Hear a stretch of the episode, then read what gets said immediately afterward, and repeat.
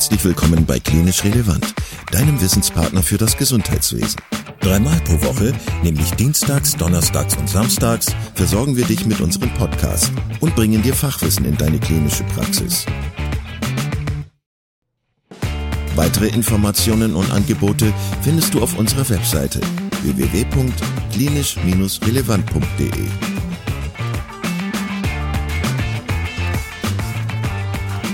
Heute mit Dr. Katharina Ried zum Thema Bauchschmerzen bei Kindern. Viel Spaß beim Zuhören. Herzlich willkommen zum Klinisch Relevant Podcast. Schön, Hallo, dass wir wieder da sind. Hi, Katharina. Ich freue mich auch. Wir machen das ja immer zusammen. Deswegen ähm, bin ich hier gerade so ein bisschen zurückhaltend mit der Begrüßung, ähm, weil das ist ja sozusagen unser Baby. Ähm, und du bist immer dann am Start, wenn es um pädiatrische Themen geht, pädiatrische Notfallthemen meistens. Und es gibt heute einen kleinen Cliffhanger, einen kleinen Aufhänger für diesen Podcast zum Thema Bauchschmerzen. Möchtest du was dazu erzählen? Ja, auf jeden Fall. Also so ungefähr vor ein, zwei Wochen gab es überall auf Social Media einen großen Aufruf. Da ging es um ein fünfjähriges Kind, was äh, Bauchschmerzen hatte. Der Rettungsdienst wurde von den Eltern gerufen und die kamen und haben sich das Kind angeguckt. Und im Endeffekt wurde die ganze Chose falsch eingeschätzt und am Ende ist das Kind verstorben.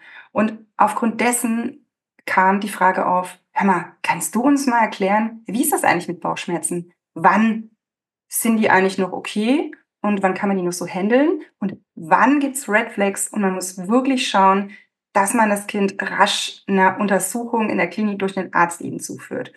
Und es ist einfach so, dass Kinder ständig Bauchschmerzen haben. Also wenn man sich überlegt, 20 Prozent aller Notfälle haben irgendwie mit Bauchschmerzen zu tun. Du kennst es, du hast auch vier Kinder. Die hatten sicher ja. auch mal Bauchschmerzen oder so. Ja. Ja, und was war es meistens? Ein Furz, der quer sitzt. Meistens. Richtig, ein Furz, der quer sitzt. Und das ist ganz häufig so. Du lachst jetzt, ja. aber das ist wirklich so. Ja. Meistens sind es Blähungen, gerade bei kleinen Säuglingen, ähm, Regulierungsstörungen, ganz am Anfang so funktionelle Bauchschmerzen, dass die sich noch so ein bisschen ähm, dran gewöhnen müssen, dass sie jetzt hier auf der Welt sind und tatsächlich das alles jetzt oben reinläuft, die Milch und vielleicht im Verlauf auch mal ein bisschen festere Nahrung dazu kommt. Und wenn die Eltern sich dann noch entscheiden, irgendwie in Urlaub zu fahren und die Nahrung wird umgestellt, dann kommt es einfach alles auch dazu, dass die verstopft sind. Oder wenn dann mal wieder Ostern, Weihnachten anstehen und die Nikoläuse sich da stapeln, ja, und dann das Kind einfach viel Schokolade im Bauch hat. Oder wenn zum Beispiel Infekte da waren, das Kind Fieber hatte, viel geschwitzt hat, der Stuhl sich eindickt und nicht unten raus will. Oder wenn die so eine Ragade unten am Po haben und dann halten die den Stuhl ein ähm, und diese Klumpen werden quasi immer größer in der Ampulle, also im Rektum, im Enddarm und dann wollen die das gar nicht mehr rausdrücken. Und Blähungen und Verstopfungen, das ist super häufig und das bekommt man in der Regel auch gut wieder in den Griff. Und äh, was auch wirklich super häufig ist, sind so Magen-Darm-Infekte. Ne? Jeder, mhm. jedes Elternteil kennt das. Ne? Man will die Kinder in die Kita bringen, dann steht da so ein Riesenschild, Vorsicht, Adeno-Rota Noroviren. Und man denkt, um Gottes Willen, da fahren wir gleich wieder heim und bringen das Kind am besten gar nicht hin. Weil das ist wie Seuche, das breitet sich aus. Die Kinder brechen, die haben Durchfall, manchmal haben die auch Fieber.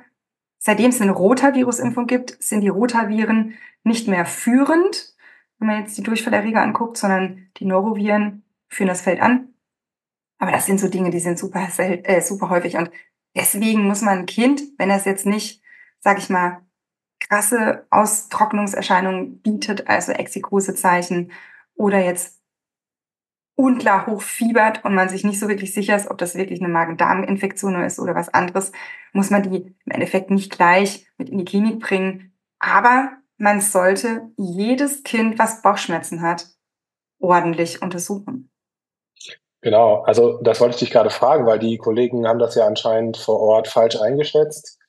Ähm, wir waren jetzt nicht vor Ort, wir haben das jetzt nicht ähm, genau gesehen, aber was würdest du denn sagen, nochmal aus deiner Erfahrung, weil du bist ja ganz viel präklinisch tätig, wie muss so ein Kind untersucht werden? Was gehört unbedingt dazu, um ja, Fehleinschätzungen möglichst zu vermeiden?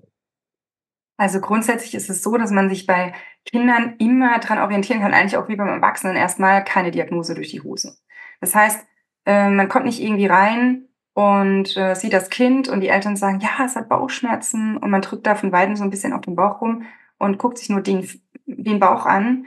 Das bitte nicht, sondern wirklich erstmal pädiatrisches Beurteilungsdreieck, so ein bisschen gucken, wie ist der Allgemeinzustand von dem Kind, wie ist die Atmung, wie ist der Kreislauf, um sowas beurteilen zu können, mal das T-Shirt lüften und in der Pädiatrie ist es super wichtig, wenn das Kind über Bauchschmerzen klagt und man sich nur den Bauch im Fokus anguckt, dann kann das einen in die Irre leiten. Also es kann zum Fixierungsfehler werden, weil viele Kinder, die haben gar nichts am Bauch, wenn die Bauchschmerzen haben. Die haben vielleicht eine Lungenentzündung zum Beispiel, eine Pneumonie, weil einfach das Bauchfell sehr nah am Lungenfell ist.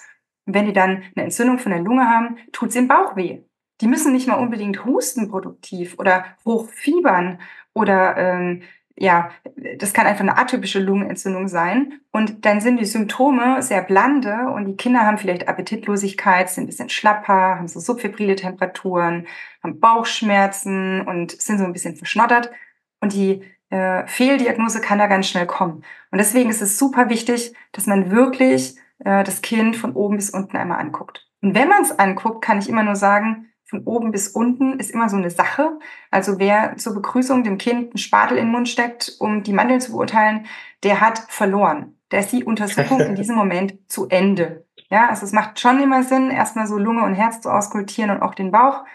Danach äh, so einen Bauch so ein bisschen durchzudrücken. Die meisten Kinder, die dann lachen und sich kitzlig fühlen und ähm, rumschäkern, aufstehen, stiften gehen und dabei durch den Raum springen, da kann man natürlich schon so ein bisschen sagen, okay, also wenn der jetzt Bauchschmerzen hat, das ist jetzt primär erstmal keine Abwehrspannung oder auch, sage ich mal, jetzt kein ähm, Loslassschmerz oder nichts, was jetzt so in die akute Richtung geht. Aber trotz alledem sollte man das immer ernst nehmen. Und die Eltern, die haben ja aus einem bestimmten Grund angerufen. Die hatten ja schon irgendwie so ein komisches Bauchgefühl, wenn wir so gerade beim Bauch sind.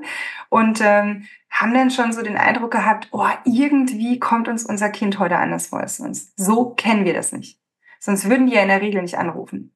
Klar, viele Eltern rufen auch an, weil sie einfach Angst haben oder heutzutage die Gesundheitskompetenz sinkt und sie einfach überfordert sind. Aber sowas bekommt man eigentlich im Gespräch mit den Eltern immer sehr gut raus.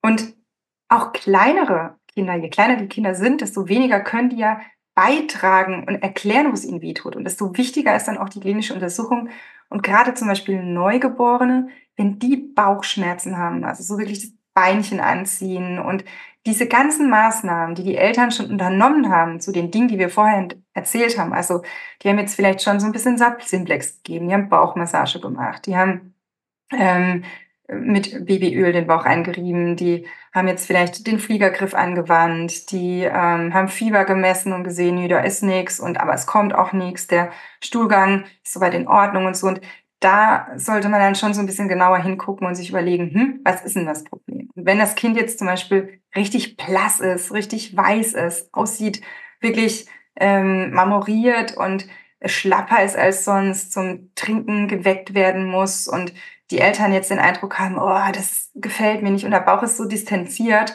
dann kann es auch mal ein Hinweis auf eine Sepsis sein, gerade bei Neugeborenen. Da ist der Bauch ganz, ganz, ganz empfindlich. Man muss sich das ja auch so vorstellen, das ist ein Riesensystem unserer Gastrointestinaltrakt und der hat auch ganz viel mit Abwehr zu tun. Und äh, wenn ein Kind richtig krank ist, dann geht's da rund im Bauch auf gut Deutsch. Und wenn man dann jetzt den Bauch auskultiert und schon merkt, oh, also ich höre da gar nichts oder ich höre da richtig viel, dann muss man sich schon so ein bisschen überlegen, hm, in welche Richtung geht das. Und mir ist es einfach nur wichtig, dass man zusätzlich zu der Untersuchung, die man macht, auch wirklich zum Äußersten schreitet und die Eltern mal befragt. Weil die Eltern, die Fremdanamnese, das ist in der Pädiatrie super wichtig, weil man sehr viele Infos daraus generieren kann. Wenn man jetzt wie in dem Fall zum Beispiel gerufen wird äh, zu einem Kind, fünf Jahre alt, mit Fieber und Bauchschmerzen, dann wäre es ganz wichtig zu eruieren, wie ist das denn? Seit wann sind die denn? Und es hieß, dass es so seit drei bis vier Tagen das Problem hat. Und kommt überhaupt noch Stuhl unten raus? Und da hieß es nein, das Kind leer, entleert gar keinen Stuhl mehr. Und ja, war denn da schon mal vorher ein Besuch beim Kinderarzt gewesen oder so? Und ähm, da war es wohl so, dass die äh, vorher auch schon beim Kinderarzt waren und der denen wohl Dimenhydrinat verschrieben hat, also ein Medikament, was quasi so ein bisschen, ähm, wenn ein Kind Durchfall hat, dem Ganzen so ein Stöpsel äh, verpasst. Das heißt, dann kommt das Zeug nicht mehr hinten raus. Und da muss man wirklich auch dazu sagen, es ist super wichtig, dass wenn Kinder fiebern und Durchfall haben, dass man denen kein Dimenhydrinat gibt. Also falls das wirklich ähm, so sein sollte, dass man das wirklich nicht macht, weil es da schon in der ähm, Literatur zu Todesfällen kam, wenn man Kindern, insbesondere kleinen Kindern unter drei Lebensjahren, äh, Dimenhydrinat verabreicht bei Fieber. Das ist einfach nichts, was man machen sollte und man sollte auch immer nie mehr als drei Milligramm pro Kilo Körpergewicht verabreichen. Also bei nicht fiebernden Kindern. Wir machen das gar nicht mehr. Wir geben, wir geben gar kein Dimenhydrinat mehr. Das hat auch keine Zulassung für Magen-Darm-Grippe, also für infektiöse Gastroenteritiden, sondern nur eine Zulassung, wenn Kinder zum Beispiel postoperativ brechen. Also wenn es gar nichts quasi ähm, mit dem Infekt an sich zu tun hat. Also man sollte auf jeden Fall so. in die Richtung immer so ein bisschen auch überlegen, was man da treibt. So, so kenne ich das auch nur, das Womex, dass man das gegen Übelkeit einsetzt. Ähm, ist das richtig, dass ich dich so verstanden habe, dass man das auch als ähm, ja, Medikament einsetzt, um die, um die Durchfälle zu verbessern? Oder? Nein, aber viele, ähm, viele ähm, Mediziner, die verabreichen das einfach, wenn es dem Kind übel geht, wenn das erbricht. So. Und meistens haben Kinder, die brechen, auch Durchfall. Und mhm. der Erreger soll ja rauskommen. Mal angenommen, ja. das Kind hat eine Magen-Darm-Grippe dann hat es ja was im Körper drin, was wirklich raus soll. Und wenn ja. die Kinder nur Durchfall haben, dann ist es kein Problem. Dann braucht man denen auch nichts geben, sondern kann oben immer was reinfüllen, damit das nicht austrocknet. Wenn da mhm. jetzt Erbrechen dazu kommt, muss man natürlich gucken, uh, wie kriege ich das Erbrechen in den Griff? Weil wenn es unten ständig rauskommt und oben auch, dann ist die Chance natürlich sehr häufig, äh, sehr groß, dass das Kind einfach austrocknet. Und da gibt es auch sehr probate Mittel, die genauso auch off-label benutzt werden, wie zum Beispiel Online-Citron. Das ist ein Medikament, was nicht im Gastrointestinaltrakt wirkt, sondern eben zentral. Und da gibt's sehr gute Wirknachweise. Das Mittel wird im Rettungsdienst auch benutzt. Das ist aber nur eben für die Indikation, also für die Altersklasse nicht zugelassen. Da gibt's nur Zulassungen eben nach äh, herz-chirurgischen Eingriffen und aber auch bei Patienten, die jetzt onkologische Grunderkrankungen haben. Aber man hat erzählt, äh, ähm, erfahren nach Good Practice, dass bei den Patienten das sehr gut wirkt. Und deswegen geben wir das auch sehr gerne in der Ambulanz. Man muss es nur den Eltern erklären, dass es keine Studien gibt, die dieses Medikament in dieser Indikation eben erprobt haben, aber es trotzdem sehr gut funktioniert. Das wäre so hey, die Lösung. Und die gibt's auch als Schmelztabletten, nicht nur als intravenöse Medikation. Ja. Lass uns nochmal ähm, so zu diesem präklinischen Setting zurückkehren. Du hast ja schon ein paar Sachen gesagt, die ganz wichtig sind. Also zum Beispiel, dass man das Kind natürlich komplett untersuchen muss. Ähm, also ja, keine Diagnose durch die Hose. Ähm, dass man natürlich beim Fokus Bauchschmerzen den Bauch sich angucken muss und den palpieren muss und auskultieren muss. Und du hast nochmal ähm, das pädiatrische Beurteilungsdreieck ähm, genannt. Kannst du noch mal da was zu sagen? Weil das ist ja auch was, was, was du immer wieder sagst. Ähm, da geht es ja um den Allgemeinzustand des Kindes, richtig? Genau. Also man kann mit seinen eigenen Händen, mit seinen eigenen Augen, mit dem eigenen Fühlen innerhalb von wenigen Sekunden anhand von dem Dreieck heißt ja drei Teile, Allgemeinzustand, Atmung und Kreislauf rausfinden, ob das Kind todkrank ist oder nicht. Das geht super fix. Dazu würde ich auch die äh, Folge, wir haben darüber schon mal einen Podcast gemacht, ähm, auf die Folge verweisen, dass man sich die nochmal anschaut. Und dass man bei der ganzen Sache aus, auch im Rettungsdienst macht man das eigentlich in der Regel auch, strukturiert vorgeht, nach dem sogenannten C-ABCDE-Schema. Ich habe da zuletzt einen Beitrag auf ähm, den sozialen Medien gemacht, also auf LinkedIn und auf äh, Instagram. Das kann man sich mal anschauen. Ähm, es geht da einfach nur darum, dass man Diagnostik und Therapie in einem macht, einfach um Zeit zu sparen und um nicht durcheinander zu kommen und nichts zu vergessen. Weil es ist einfach wichtig, dass man wirklich alle Sachen durchschaut. Und gerade beim Bauch, es geht nicht nur um den Bauch bei Bauchschmerzen. Bauchschmerzen, wie gesagt, Lunge ist in der Nähe. Was ist denn auch in der Nähe? Das Genitale. Und es kann auch mal sein, dass die Kinder einfach ähm, zum Beispiel eine Harnwegsinfektion haben. Oder aber eine Hodentorsion. Ja, die haben irgendwie ähm, ein Problem im Genitalbereich oder eine Ovarialtorsion, wenn es jetzt ein Mädchen ist. Ja, also es ja. können auch gynäkologische und urologische Krankheitsbilder sein. Es kann eine Nierenbeckenentzündung sein. Es kann Harnwegsinfekt sein. Ähm, es müssen nicht immer nur die Magen-Darm-Sachen sein. Deswegen ist es auch vermessen zu sagen, Ein Kind hat Bauchschmerzen, jo, kein Problem, es hat Magen-Darm. Warum? Also um einen Magen-Darm-Infekt zu diagnostizieren, ist es wichtig, dass man einmal fragt, ist sonst noch wer krank in der Familie? In der Regel ist es ja eine ansteckende Erkrankung. Ähm, besteht überhaupt Erbrechen und Durchfall? Das ist das Hauptsymptom, an dem man eine Magen-Darm-Grippe überhaupt erkennt, also eine Magen-Darm-Infektion. Und wenn das nicht vorliegt und sogar ein, also ein Stuhlverhalt vorliegt, dann muss man sich überlegen, uh, warum kommt da nichts mehr raus? Also hat das Kind vielleicht einen Volvulus oder hat das Kind eine Invagination, also stülpen sich quasi zwei Darmabschnitte ineinander und äh, verdrehen sich und kommt nichts mehr raus. Oder hat das äh, irgendeine anatomische Enge? Hat das einen Tumor? Hat das dicke Lymphknoten im Bauch, die dazu führen, dass nichts mehr rauskommt. Was ist das Problem? Und sowas kann man halt von außen nicht sehen. Und da haben wir aber auch klinisch, präklinisch mittlerweile die Möglichkeit, mal einen Ultraschall drauf zu halten. Klar, natürlich, nicht jeder kennt sich damit gut aus. Aber so mal einmal schnell gucken, ist freie Flüssigkeit im Bauch, ähm, sehen wir ein Schießscheibenphänomen, ähm, als Hinweis jetzt auf eine Imagination oder so. Sowas kann man sehen oder auch äh, guckt uns da der Blinddarm dick an, ja, und entzündet. Das sind so Dinge, die man ganz gut rausfinden kann. Und Klar, auch wenn das Abdomen nicht akut ist. Akutes Abdomen heißt im Rettungsdienst immer brettharter Bauch. Das wurde verneint in dem Fall. Es hieß, der Bauch war weich, es war keine Abwehrspannung, aber der Patient hatte Druckschmerz in allen vier Quadranten. Und Kinder brauchen jetzt nicht immer sofort gleich ein akutes Abdomen haben, wenn sie eine schlimme Erkrankung haben. Ja, also wie gesagt, das schließt eine schlimme Erkrankung nicht auf aus. Also man muss alles gemeinsam betrachten. Und man sollte auf jeden Fall immer die Warnsymptome einfach beachten, also die Red Flags. Und da gibt es wirklich einige, an denen man sich langhangeln kann. Ja, cool. Lass uns mal zu den Red Flags kommen. Also was wären denn für dich ähm, Faktoren, die sagen, oh, jetzt müssen wir uns beeilen, jetzt muss das Kind auch in die Klinik und so?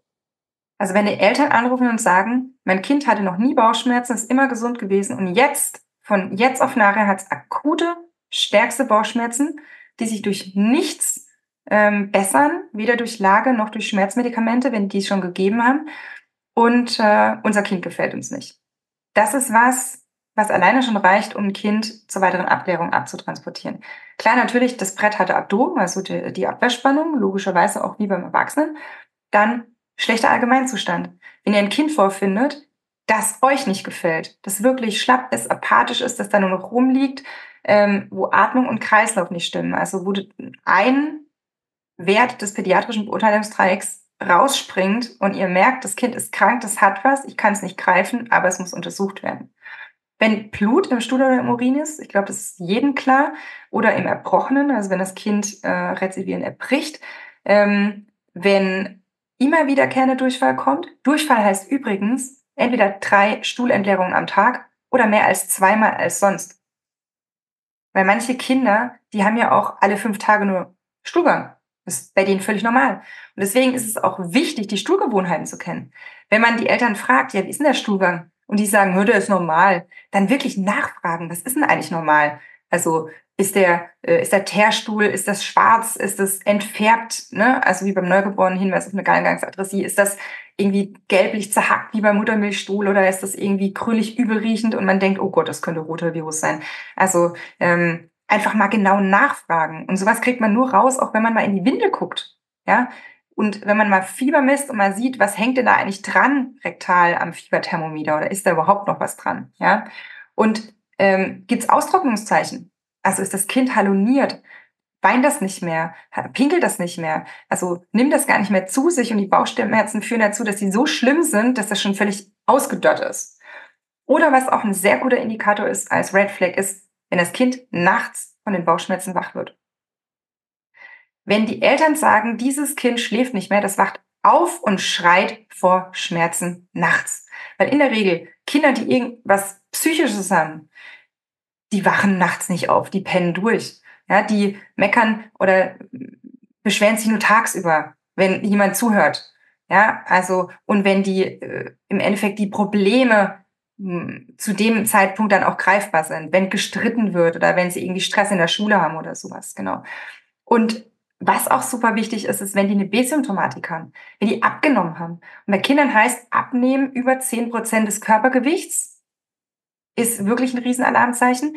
Wenn die ständig Schüttelfrost haben, Hochfieber haben, das nicht zu erklären ist, wenn ihr keinen Fokus findet vor Ort für das hohe Fieber.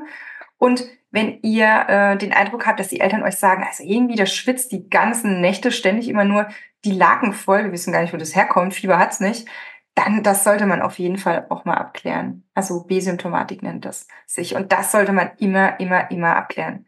Oder wenn man zu den Bauchschmerzen auch merkt, hui, warum hat das so dicke Gelenke? Warum sind da Gelenke geschwollen? Oder warum hat das so komische rote Punkte? Ja, das war unser letzter Podcast, Petechien, ja. nicht wegdrückbare kleine einförm punktförmige Einblutungen. Ja, also so Sachen. Ähm, und oder was ist sonst passiert, hat das irgendwo Hämatome am Körper? Bauchschmerzen können auch mal entstehen, wenn das Kind ein Trauma hatte. Was ist eigentlich passiert? Ist es vorhin vielleicht vom Stockbett gefallen oder hat dem der große Bruder aus Versehen den Bauch getreten oder ähm, ja, liegt eine Misshandlung auch im Raum. Da gibt es ganz viele verschiedene Möglichkeiten. Oder was auch mal mit Bauchschmerzen zu tun haben kann, und darüber haben wir auch schon mal einen Podcast gemacht, ist Anaphylaxie. Also Kinder, mhm. die komische Sachen essen und dann reagieren, die müssen nicht mit Luftmut reagieren. Die können auch mit Magen-Darm-Symptomatik reagieren. Mhm.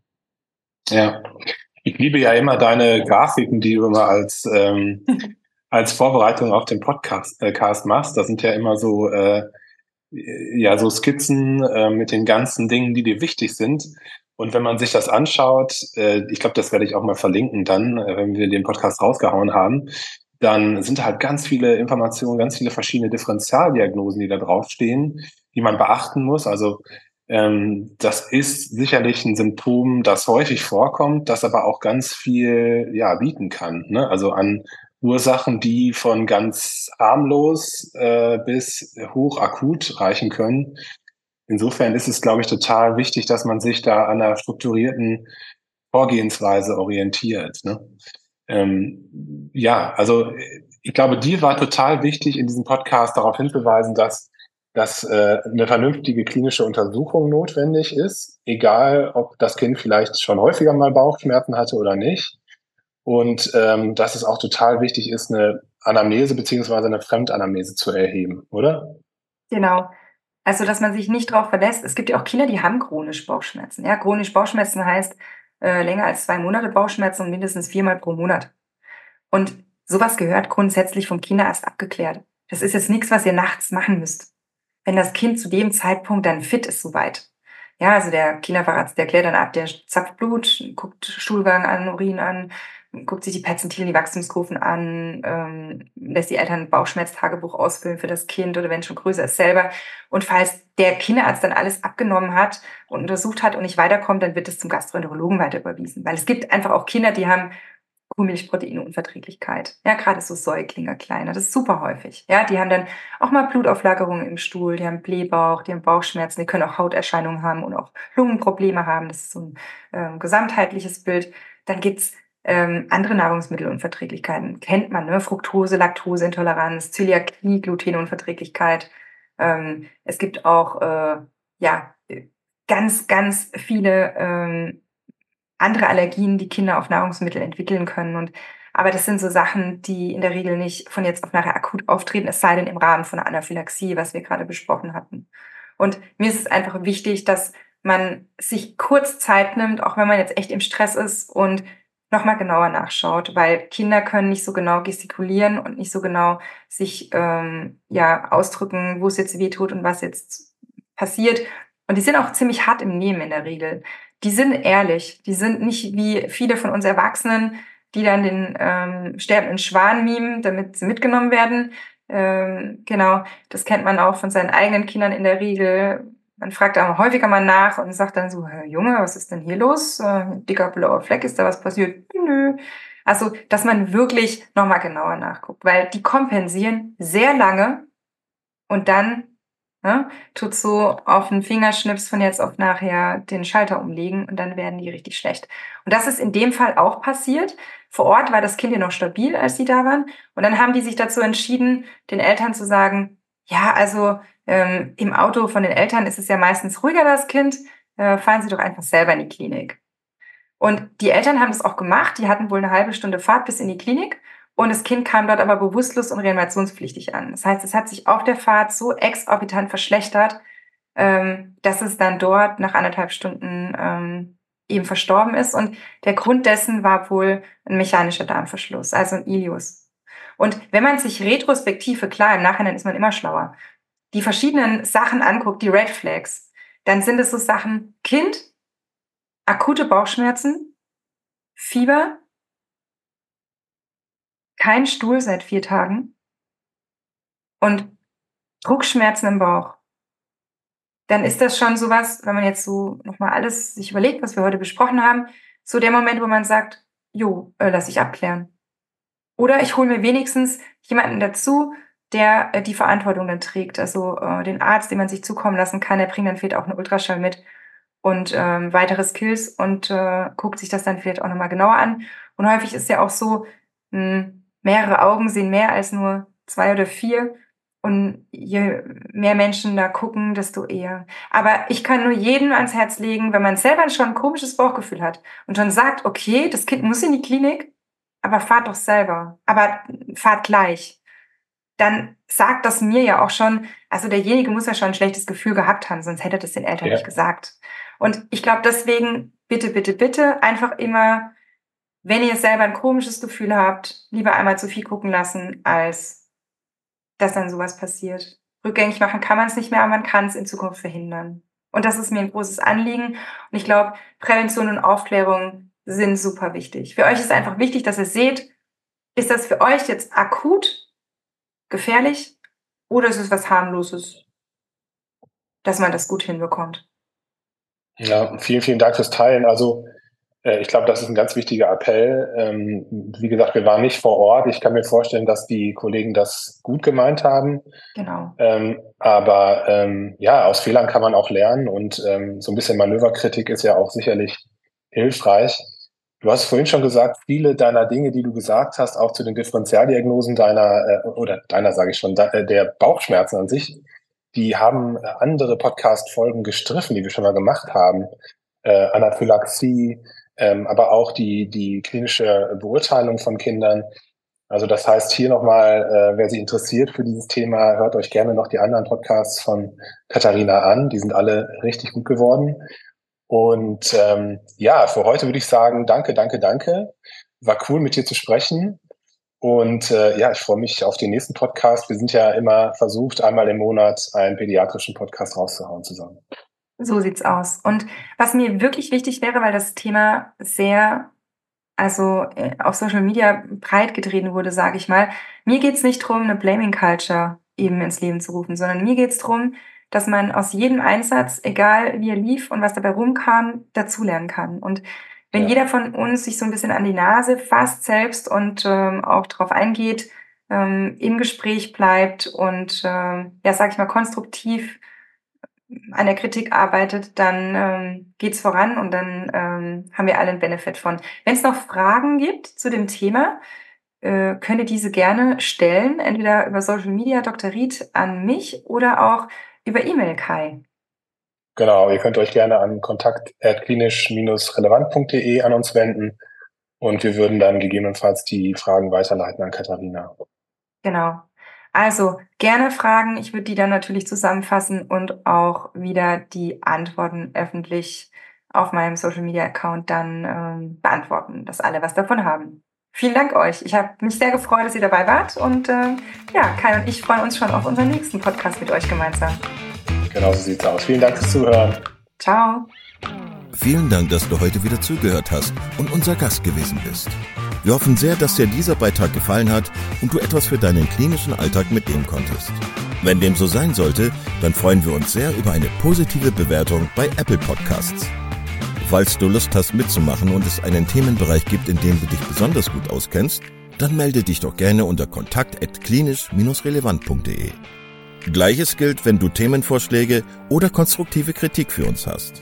An dieser Stelle auch der Hinweis auf unseren Newsletter, den du unter www.klinisch-relevant.de abonnieren kannst und der dich immer auf dem Laufenden hält. Wenn du dich für unseren Newsletter einträgst, bekommst du einen 5-Euro-Gutschein, mit dem du in unserer Fortbildungsakademie einkaufen kannst. Wir wünschen dir jetzt bis zum nächsten Mal eine gute Zeit und freuen uns, wenn du bald wieder einschaltest. Pass auf dich auf, bleib gesund. Bis zum nächsten Mal. Ciao.